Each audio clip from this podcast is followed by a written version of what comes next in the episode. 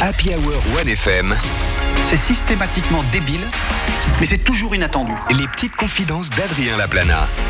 Et comme euh, la dinde, il veut en faire une tradition à Noël et vous offrir un, à nouveau un film de Noël auditif. Voici Adrien Laplana et ses petites confidences. Eh oui, les amis, ici même, vous aviez pu entendre hein, l'année dernière le premier film auditif de de Noël de l'Happy Hour. Alors faites infuser votre meilleur plaid et mettez-vous sous de la cannelle parce que c'est parti pour l'Happy Noël 2, le retour.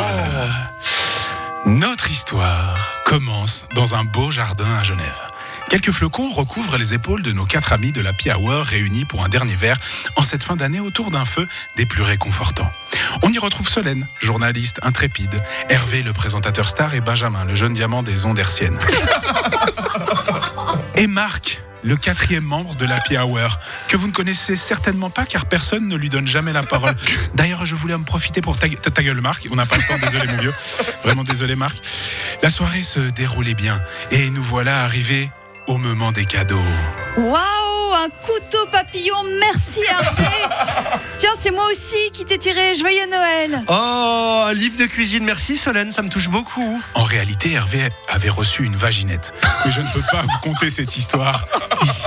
Ça va pas. Bon, euh, bon, j'imagine que j'ai pas de cadeau. Super, Marc. Merci. Ah ah, si, j'ai un poste, Oui, j'ai un t'as poste de raison. radio super nul. Ouais, c'est pas, bah, c'est pas super nul, mais en tout cas, j'espère que, ça va quand même te plaire et j'ai hâte de découvrir ce que, ce que du coup tu m'as, ce que tu m'as acheté, Benjamin.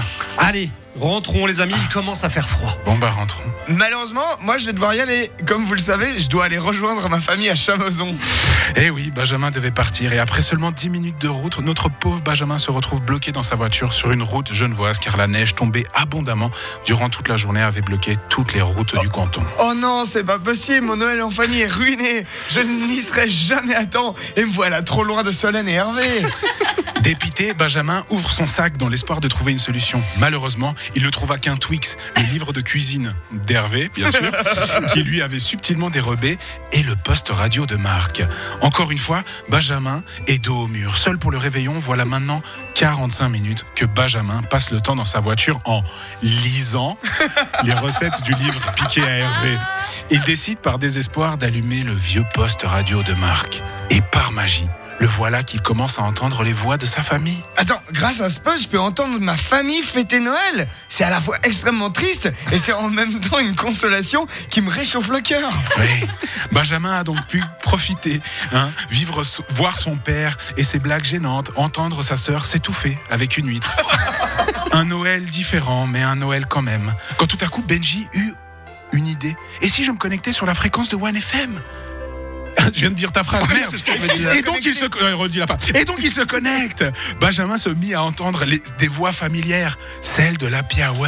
Mine de rien, la suite de cette soirée sans Benjamin, c'est c'est un peu terne. Hein Ouais, c'est vrai, il me manque un peu quand même. Sniff. La larme à l'œil, notre héros se demandait néanmoins Mais où est Marc?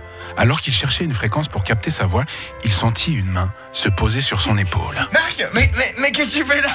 Je t'ai suivi, j'étais dans le coffre. Quoi?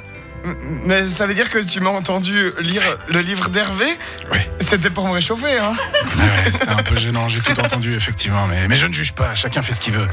Tu sais, il est bientôt minuit et je dois absolument te dire quelque chose. Dis-moi, je t'écoute. En réalité, je ne suis pas le quatrième membre de l'Happy Hour. Marc, alors, claqua des doigts et un nuage d'étoiles se mit à tournoyer autour de lui jusqu'à laisser apparaître sa vraie identité. Benjamin, je suis le Père Noël. Mais pourquoi, Père Noël? Pourquoi avez-vous fait semblant d'être un Marc Pourquoi toute cette histoire Car Benjamin, un bon Père Noël se doit de faire vivre les valeurs de Noël et de rappeler qu'une seule chose compte durant les fêtes. Durant les fêtes.